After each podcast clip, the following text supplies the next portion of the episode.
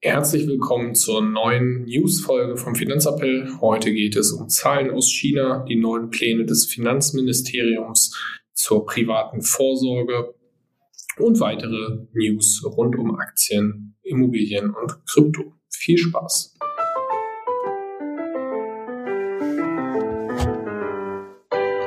Finanzappell. Beratung on Demand.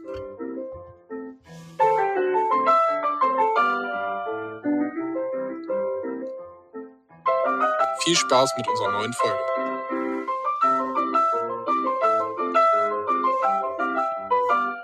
Hallo Marius, liebe Grüße nach Frankreich. Hi Moritz, ja, liebe Grüße zurück. Ähm, ich weiß nicht, ich hoffe, bei euch ist auch so schönes Wetter wie bei uns. Ja, Wetter ist, ist gut hier. Nicht, gestern hat es geregnet, nicht mehr ganz so heiß, ist angenehm. Naja, bei uns äh, wird es gerade wieder wärmer. Heute wird auf jeden ne, Fall. Für dich, falls es sehr heiß wird. Falls es sehr heiß wird, kannst du Schutz in Kirchen suchen. Ja, ich bevorzuge heute den Strand und das Meer. Na gut. Und genug Tipps. Ja, was ist dein Highlight der Woche? Wahrscheinlich dein Urlaub. Können wir kurz So fassen? Ja, ah, erledigt, wa? Oder hast du was? Nö, nö, also ganz klar Urlaub. Schöne Tour durch Frankreich, jetzt am Atlantik, am Meer. Lässt sich hier gut aushalten, sagen wir es mal so. Sehr gut, sehr gut. Ja, äh, bei mir war es, ich war letzte Woche bei einem Grillkurs, äh, wo man richtig grillen gelernt hat. Ja, war ganz cool, leckeres Essen, ein paar Tipps und Tricks gelernt. War ganz cool. Oh, da bin ich mal gespannt. Ähm, musst du mir da demnächst mal was vorführen, würde ich sagen, ne? Ja, Geheimtipp für Maiskolben. Okay. Mehr verrate ich nicht. Hm, So, starten wir rein. Äh, gibt einen kleinen Funfact. Äh, erstmal, wir schlagen uns ja immer noch mit dem Thema Inflation rum. Äh, witzigerweise in Zypern äh, prognostiziert für das gesamte Jahr die Inflation nur noch bei 3,8 Prozent gesehen. Äh, soll schon nächstes Jahr unter die 3 Prozent ähm, Hürde fallen. Und im letzten Monat Juni sogar nur bei 1,9 Prozent. Dafür gibt es aber trotzdem 3,5 Prozent Zinsen, weil äh, die ja auch irgendwie in Euro-Raum gehören. Und äh, das heißt, die haben eine Realverzinsung, die positiv ist. Das ist krass. Das ist ein Unterschied. Ja, also zu Deutschland ist das schon äh, ganz nett, würde ich sagen. Die Frage ist, warum ist denn jetzt in Zypern die Inflation so gering im Vergleich zum restlichen Euroraum? Ja, also ähm, die zyprische Be Regierung, weiß nicht, ob das richtig ist, ähm, also die Regierung von Zypern auf jeden Fall, äh, hat äh, auf 1700 Produkte des täglichen Bedarfs die Mehrwertsteuer äh, ausgesetzt. Erstmal für sechs Monate, aber der Finanzminister hat gesagt, im Zweifel verlängern wir das Ganze auch. Okay, spannend. Dann würde ich sagen, ja, warten wir mal ab, wie das weitergeht. Irgendwann wird das natürlich dann so ein kleiner Nachholeffekt werden, aber ähm, den kann man dann ja steuern, gegebenenfalls. Ja, genau. Machen wir weiter. Äh, ich habe das angekündigt im Teaser eben. Äh, die Zahlen aus China waren jetzt nicht so richtig prickelnd. Das heißt, es wurden Konjunkturzahlen aus China veröffentlicht. Das Wachstum ist niedriger als erwartet.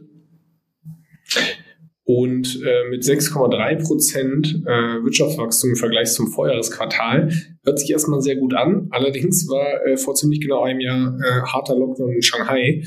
Und äh, dann wurden deutlich höhere Wachstumsraten eigentlich erwartet.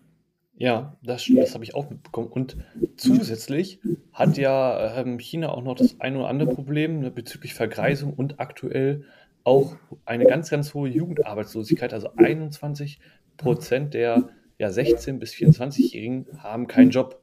Finde ich schon relativ krass. Und ähm, ja, zu den Zahlen hinzu kommt noch, dass der Außenhandel auch stark eingebrochen ist. Ja. Ja, definitiv. Und äh, ich, ich habe mich bei der Statistik nur gefragt, warum die Arbeitslosigkeit ab 16 zählen, aber naja. Ähm, Das sind fand ich andere, ein bisschen früh. das sind andere Arbeitsbedingungen.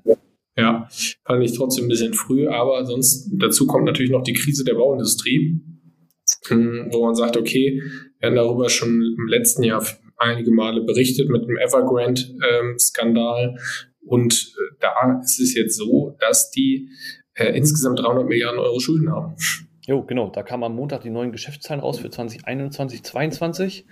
In den beiden Jahren haben die mal eben 72 Milliarden Schulden gemacht. Ähm, Und so viel Schulden, also die 300 Milliarden, die sie insgesamt haben, so viel Schulden hat halt keine andere Immobilienfirma weltweit.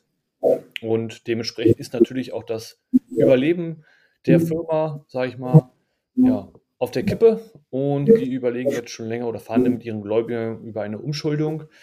Und ja, mal gucken, ich bin gespannt, wie das Ganze weitergeht. Die Aktie ist jetzt ja schon seit März 22 vom Handel ausgesetzt. Wenn sie, das äh, fand ich auch ganz spannend, wenn sie 18 Monate ausgesetzt ist, dann kommt es auch zum, zur Streichung vom Kurszettel. Also dann müssten die quasi da, sage ich mal, bei Neustarten, was die Notierung an der Börse in Hongkong betrifft. Ja, okay, spannend. Das wusste ich gar nicht. Ja. ja, aufgrund dieser äh, Probleme erwarten eigentlich alle Experten ein starkes Konjunkturprogramm der chinesischen Regierung, um die Wachstumsziele noch irgendwie zu erreichen.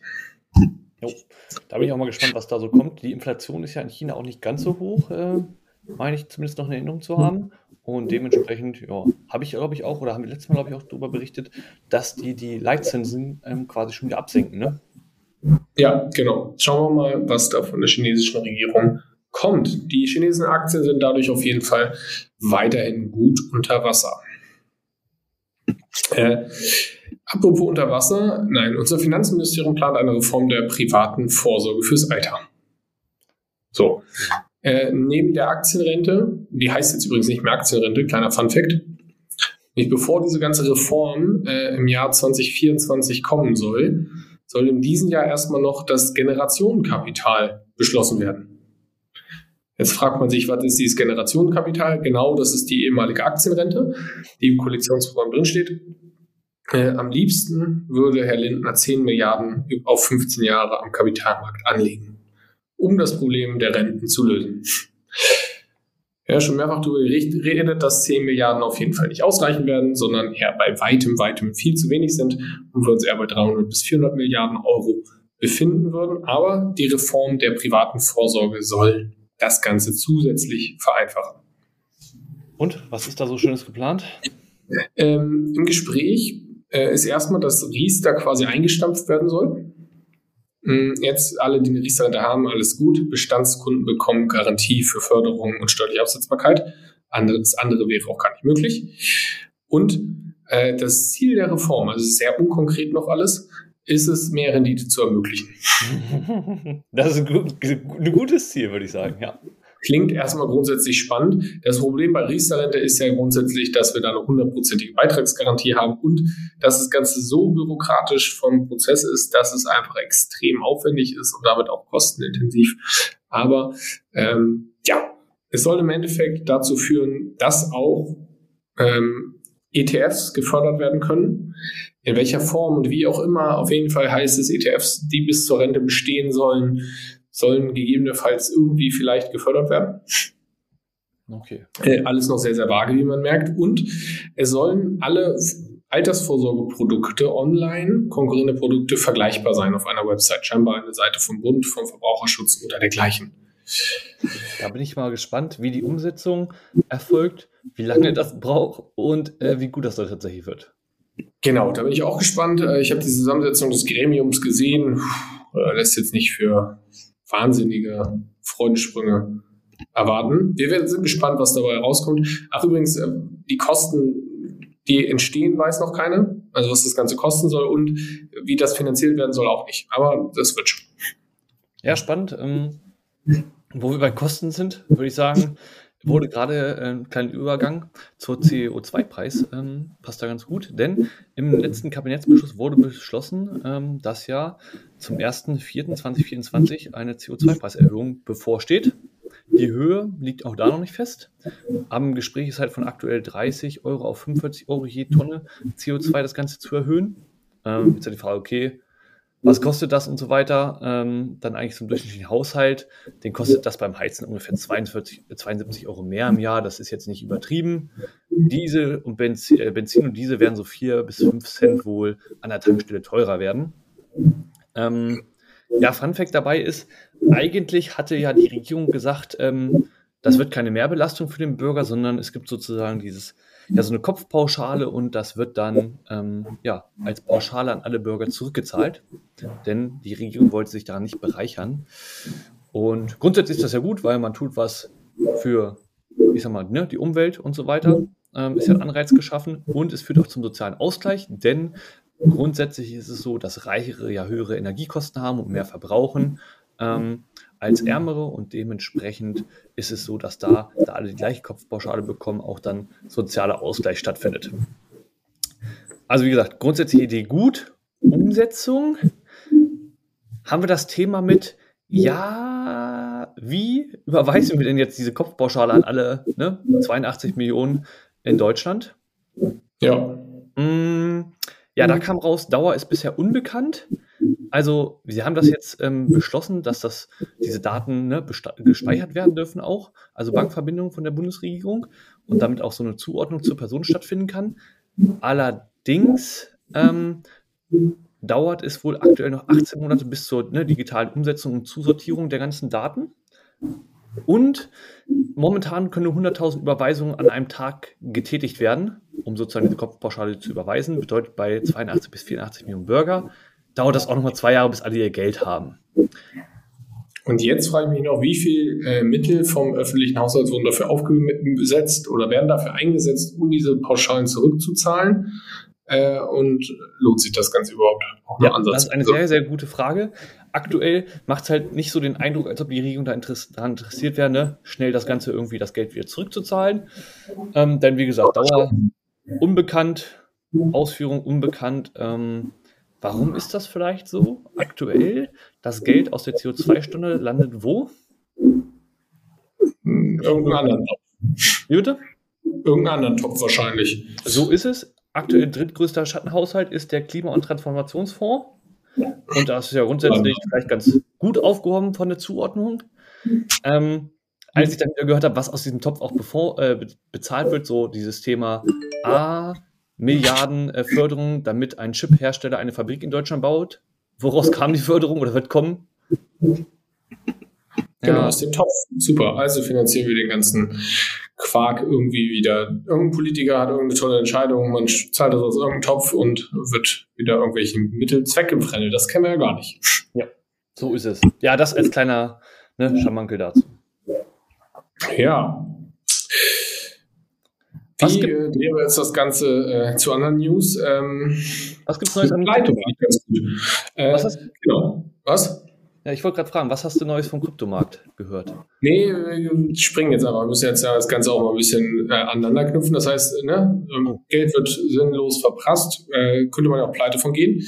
Äh, Habe ich eine witzige Statistik zugesehen. Unternehmen, die mal fast pleite waren, ähm, darunter einige große Namen, nämlich Lego 2003 kurz vor der Pleite aufgrund von Billigkonkurrenz. Äh, äh Converse ist sogar 2001 pleite gegangen und wurde zwei Jahre später von Nike aufgekauft. Apple wurde ausgerechnet von wem gerettet? Ja, schieß los. Microsoft, einer der größten Konkurrenten. Ah. Ähm, damals gerettet, als Apple kurz vor äh, der Pleite stand. Marvel, ähm, auch kurz vor Pleite gewesen, dann sich gerettet und mittlerweile bei Disney rein und Tesla, auch bekannt, mehrfach kurz vor der Pleite gewesen. Unter anderem war Mercedes ein großer Aktionär. Genau, äh, davon kommen wir jetzt rüber von Tesla, Elon Musk, äh, bekannter Dodge, äh, Dogecoin-Fan. Äh, können wir jetzt auf Kryptowährung äh, rüberkommen? Oh, finde ich gut. Da ist was passiert bezüglich XRP, also Ripple habe ich gehört. Genau, nämlich es gibt jetzt endlich ein Urteil in dem langen äh, äh, Prozess zwischen der SEC, der Aufsicht in den USA, und äh, dem Unternehmen Ripple mit der Kryptowährung XRP. Es wurde nämlich letzten Freitag, nee, Donnerstag veröffentlicht. Das Gerichtsverfahren hat äh, Ripple gewonnen und äh, XRP, die Währung, ist offiziell kein Wertpapier. Das heißt, der Verkauf ist legal, es gibt keine äh, Probleme mehr. Das heißt, es ist die erste regulatorische Klarheit am Markt. Dahingehend ist der Preis mal eben von 46 Cent auf 94 Cent gesprungen, also Dollar Cent. Die SEC hat aber schon angekündigt, dass sie mit dem Urteil nicht so zufrieden ist. Ähm, und die Wahrscheinlichkeit einer Revision ist relativ hoch, aber äh, die Wahrscheinlichkeit, dass diese Revision auch nur ansatzweise stattgeben wird, ist auch sehr gering, weil das Urteil sehr eindeutig ist und sie würde mehrere Jahre dauern. Also Experten schätzen so mit drei bis fünf Jahren. Daraufhin wurde der Chef der SEC gefragt, warum sie sich nicht einfach mal an Regulatorik machen würden, statt so komische Klagen zu machen. Ähm, ja, da hat er so ein bisschen ausgewichen, ausweichend geantwortet und ja, wollte dazu nicht so richtig was sagen. Geil. Ganz witzig. Also das heißt, ähm, die erste regulatorische Klarheit am Kryptomarkt ist damit getätigt. Ähm, ansonsten haben wir noch äh, ein Thema Immobilienpreise. Hatten wir eben ein bisschen in China, nicht Preise, sondern im Immobiliensektor. Ähm, wie in der Immobilienfolge vor zwei Wochen besprochen, haben wir ja schon gesagt, dass die Preise aktuell ein bisschen runtergehen. Aber wenn man sich die Realpreise anguckt, äh, also auch die Unterhaltskosten und Finanzierungskosten, äh, dann nicht so wirklich, sondern dann gehen sie eher hoch, weil die Sanierungskosten, die Kreditkosten, die Energiekosten sind stark gestiegen. Ähm, Flossbach von Storch hat das ausgewertet. Das durchschnittliche Haus kostet in Deutschland 350.000 Euro und die haben ausgewertet unter ja, gleichbleibenden, äh, unter gleichbleibenden Preisbedingungen und dergleichen. Wie teuer war es eigentlich das durchschnittliche Haus in äh, der Niedrigzinsphase versus jetzt zu ähm, finanzieren? Und durch die steigenden Sanierungskosten, Kreditkosten und Energiekosten sind wir jetzt bei 35 Jahren Abbezahlungsdauer verglichen mit 15 Jahren in der Niedrigzinsphase. Das ist krass. Also mal eben 20 Jahre mehr ist, ähm, ja, würde ich mal sagen, nicht mehr ganz so angenehm bezüglich Renteneintritt, dass man so ein Haus abbezahlt hat, ne? je nachdem, wann man da. Ja, genau. Also wenn ich 32 bin, dann bin ich pünktlich mit 67 fertig. Ja, schön. Falls ich mit 67 in Rente gehen darf, also. Ja. Ist ein Problem. Definitiv. Ja, ansonsten, ähm, ich habe auch ein bisschen was gehört zur N26 äh, Bank. Die stehen ja unter ne, Aufsicht äh, ja, der Finanzaufsicht, der BaFin. Denn der eine oder, oder wir haben ja darüber berichtet auch, es gibt da ja Probleme so bezüglich ne, Geldwäschegesetz, Einhaltung der Maßnahmen und so weiter. Und ja, die Maßnahmen, die aktuell ja, gelten für die, also die Einschränkungen, werden weiter aufrechterhalten, denn die regulatorischen Rahmenbedingungen wurden noch nicht komplett umgesetzt und erfüllt. Dementsprechend ähm, ja, ist das Neukundenwachstum weiterhin auf 50.000 Neukunden pro Monat begrenzt. Und das soll halt dafür dienen, dass, ja, ich sag mal, das Risiko sich in Grenzen hält. Finde ich witzig, äh, wenn man die geldwäscherechtlichen Maßnahmen nicht einhält, dass man dann nicht gesperrt wird, sondern dass man einfach nur weniger Neukunden darf. Ja, die sind ja bemüht, das umzusetzen, bla bla. bla. Ja, ja. Seit Jahren bemüht. Normalerweise müssen die eingehalten werden, bevor man eine Bank eröffnen darf. Naja, meine Meinung. Ja. Äh, ansonsten ein Fact zum Abschluss hätte ich noch. Es geht immer so ein bisschen dieses US-Aktien, Euro-Aktien. Was ist denn eigentlich das Beste? Hm, das Bruttoinlandsprodukt von der Eurozone im Vergleich zu, zur USA. Das war 2008 nahezu gleich. Mhm. Und mittlerweile, 2023, ist das von der USA fast doppelt so groß. Oh. Sind beide gestiegen, ja, aber äh, da hat sich auf jeden Fall hat sich das da extrem auseinanderentwickelt. Und ja, da kann man jetzt sagen, okay, gut, ist der Weg, den unsere Politik, unsere Geldpolitik, unsere Wirtschaftspolitik und dergleichen in der Eurozone fährt, denn so der richtige? Oder sollte man da vielleicht doch lieber ein bisschen die Züge lockerer lassen wie in den USA? Ähm, das ist halt ja, die Zahlen sprechen alle aktuell dafür, dass es in den USA deutlich schlauer war. Ja, ich bin mal gespannt, wie das so weitergeht. Ähm, ja, ich sag mal so, immer mehr Unternehmen entscheiden sich ja Richtung China und USA. Ähm, mal gucken, wie das weitergeht. Ja, außer sie kriegen äh, ein paar Milliarden Euro Förderung. Genau. Eine sehr nachhaltige Maßnahme, um Unternehmen herzulocken. Gut, würde ich sagen, sind wir für heute durch. Nächstes Mal äh, dann wieder beide in Deutschland mit dem nächsten ab. Ich freue mich und würde sagen, bis nächste Woche. Bis nächste Woche.